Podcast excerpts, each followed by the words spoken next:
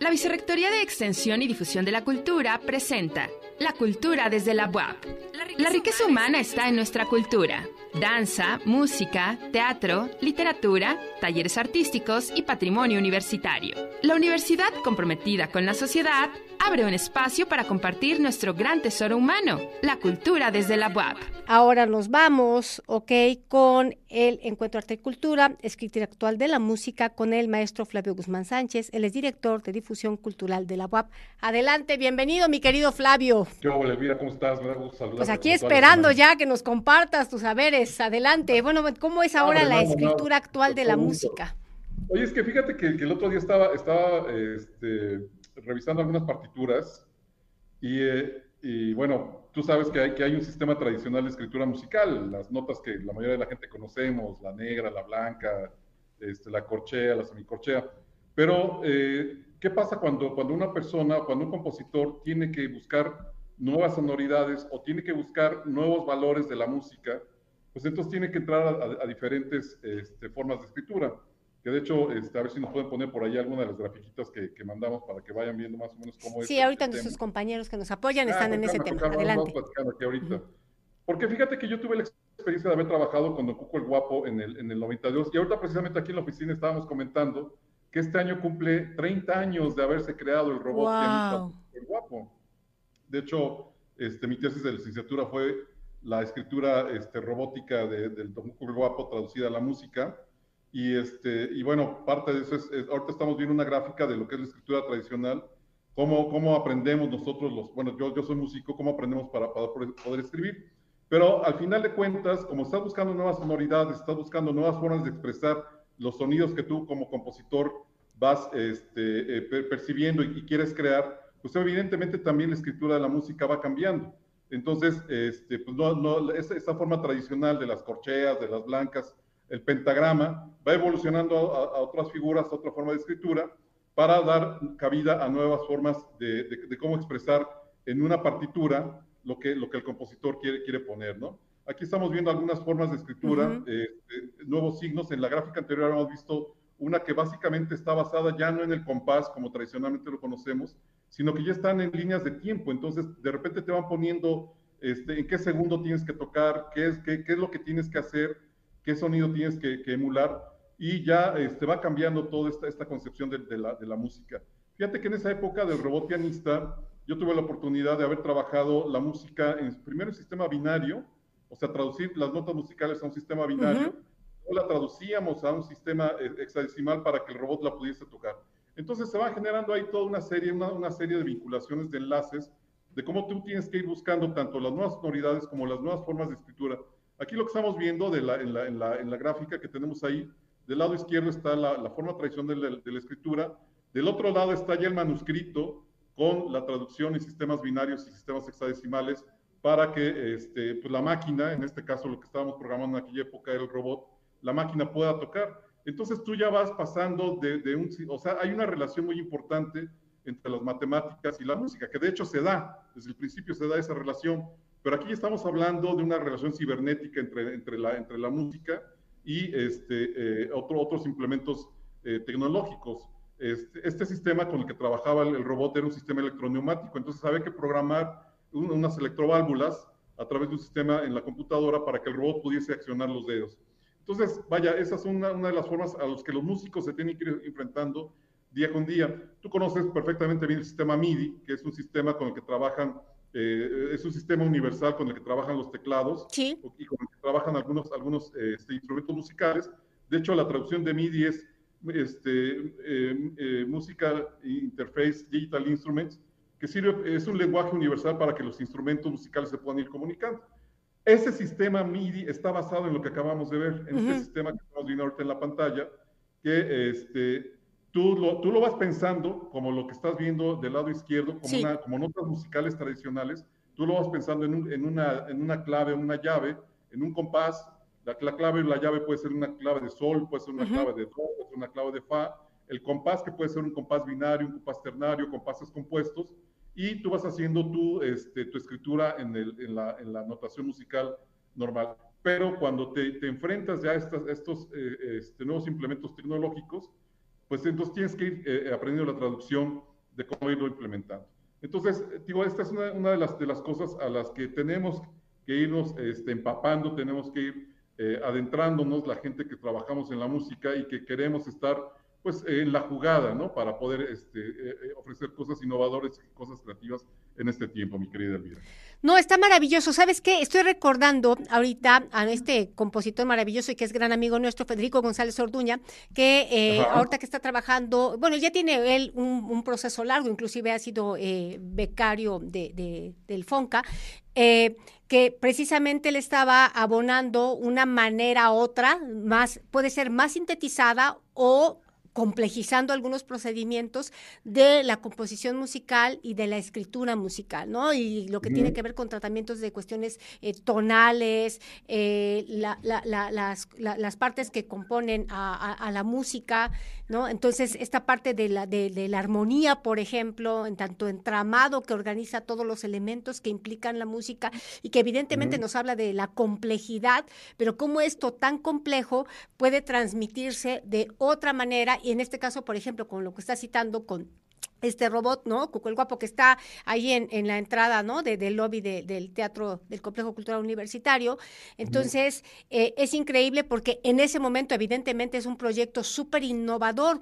Mi pregunta al respecto, digamos, a los que no somos especialistas en el campo, es cómo se ha dado esta evolución, porque en ese momento, si estamos hablando de que está cumpliendo 30 años, pues evidentemente rompió muchos paradigmas, pues no solamente en el estado de Puebla, en el país, ¿no? Porque eh, recuerdo este al papá de una estudiante mía que, le llevé la, la, tesis, ¿no? Él, él está en, el área biomédica y ellos precisamente trabajaron desde la biomedicina, ¿no? Toda la cuestión que tiene que ver con la, corporalidad, o sea, que resulte como un movimiento orgánico y no resulte todo tieso, que también fue un proyecto inter y transdisciplinario que por mucho se adelantó, ¿no? Incluso al, posgrado que hay aquí en Facultad de Artes.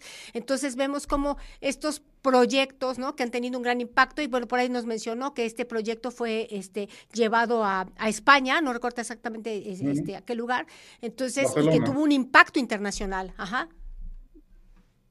Sí, fíjate que... que, doctor Lozada, Yo, quisiera comentarte eh, rápidamente un par de cosas. Primero, que yo creo que la universidad debe sentirse orgullosa porque tenemos, yo casi te puedo decir que a la, mejor academia de composición de, este, del país, o sea, nuestros compositores ganan concursos no solamente nacionales, sino internacionales. El caso de Federico es un caso muy particular porque a Federico le han, le han eh, presentado sus obras en Europa.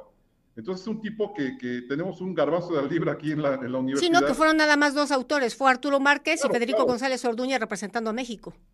Claro, pero fíjate que también los compositores de la, de, la, Facultad de Artes han ganado cada año, están entre los primeros lugares. De, ah, claro, ¿no? El doctor Macías, este, Jonathan. Digo, esa es una, una, cuestión. Y en el caso, por ejemplo, de lo que mencionas de este proyecto interdisciplinario o, transdisciplinario que, que, fue Don Cuco el Guapo, que además sigue teniendo impacto porque se siguen publicando obras, se siguen publicando cosas este, como, como consecuencia del, del, robot, este, pues eh, evidentemente ha tenido un impacto no solamente dentro de la música, sino que fue, fue yo creo que ha sido uno de los proyectos más, más emblemáticos en cuestiones de, de, de cómo juntar a varias disciplinas, porque tú sabes muy bien que trabajaron matemáticos, físicos, médicos, escultores, músicos, electrónicos, este, de hecho, las piezas se, se, mandaban a hacer especialmente en, los, en, en, unos talleres este, de, de, una escuela de, de, nivel técnico que nos apoyaron mucho para la construcción del robot. Y bueno, científicos que estuvieron trabajando en ese, sentido con, con, este robot y que se generó una, una, tecnología que fue muy novedosa en su momento. Ahorita digo, hay que reconocerlo, ya no es tan novedoso, pero te digo, la parte del impacto que tuvo en ese momento fue muy interesante. De tal manera que yo tuve la, bueno, tuvimos la oportunidad de convivir músicos con electrónicos, con físicos y matemáticos. Que fíjate que también es una cultura muy interesante de los, de los músicos de nuestra, de nuestra universidad, que van mucho a las escuelas, a los centros de matemáticas, a los centros de física. Te hablo, por ejemplo, de, de un chico que se llama Iván Apuil, que hace unas cosas extraordinarias de música electroacústica.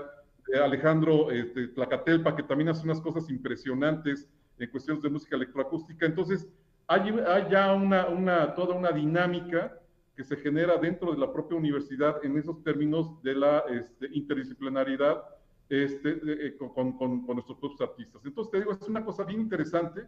Este, estos ejemplos que yo te mostraba, pues es una cosa vaya, eso es mínimo comparado con lo que hay dentro de las aulas de la propia universidad, la comunión que hay entre los electrónicos, los computólogos, los músicos, los artistas. Tú has participado en, eventos donde ha habido música, donde ha habido electrónica, donde ha habido teatro, danza.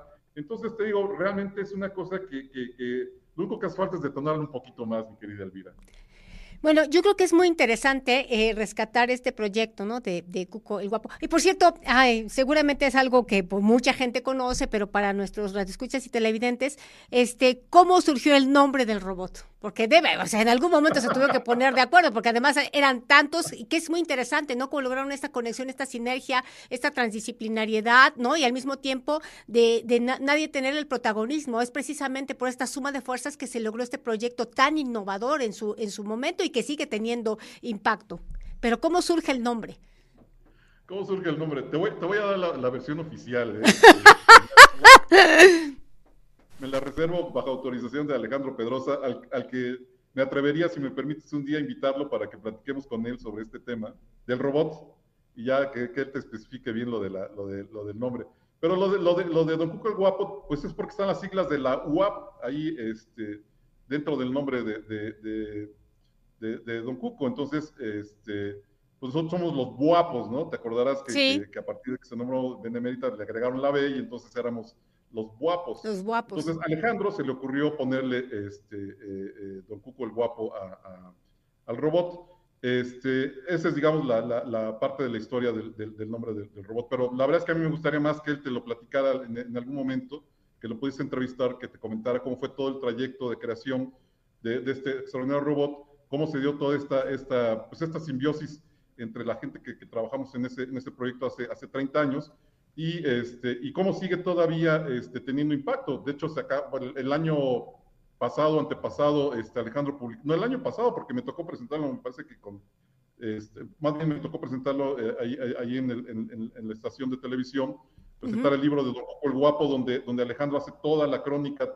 eh, toda la cronología de la, de la construcción, toda la historia, este, esa anécdota de cuando se roban al, al robot, cuando, cuando venían de Europa, su encuentro con el rey Juan Carlos en España, cuando el robot le toca cielito lindo al rey Juan Carlos, el encuentro con el robot este que, hacía películas con Johnny Five, y bueno, toda una serie de anécdotas que se dan a raíz de, la, creación del robot Don Cuco el Guapo, ¿no?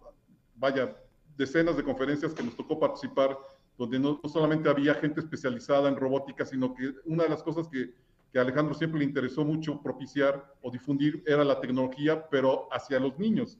Entonces, a raíz de, este, este, tema de, Don Cuco el Guapo, se crearon eventos de robótica, pero hechos para niños. Te hablo de, niños de primaria, de secundaria, y, se generaron ahí los concursos, se, se, estableció una relación muy, muy estrecha con la IEEE, que generaba esta serie de eventos a nivel nacional. Entonces, te digo, no es nada más el hecho de haber creado este, al robot, de haber creado la máquina como tal, sino el efecto que se le dio, que además la idea de, haber sido un robot pianista fue una idea de, Alejandro, porque inicialmente se había pensado en un taladro neumático, se había pensado en una fresadora, se había pensado en una soldadora robotizada, o sea, alguna cosa así, hasta que Alejandro dijo, no, mejor un, un, androide que toque el piano.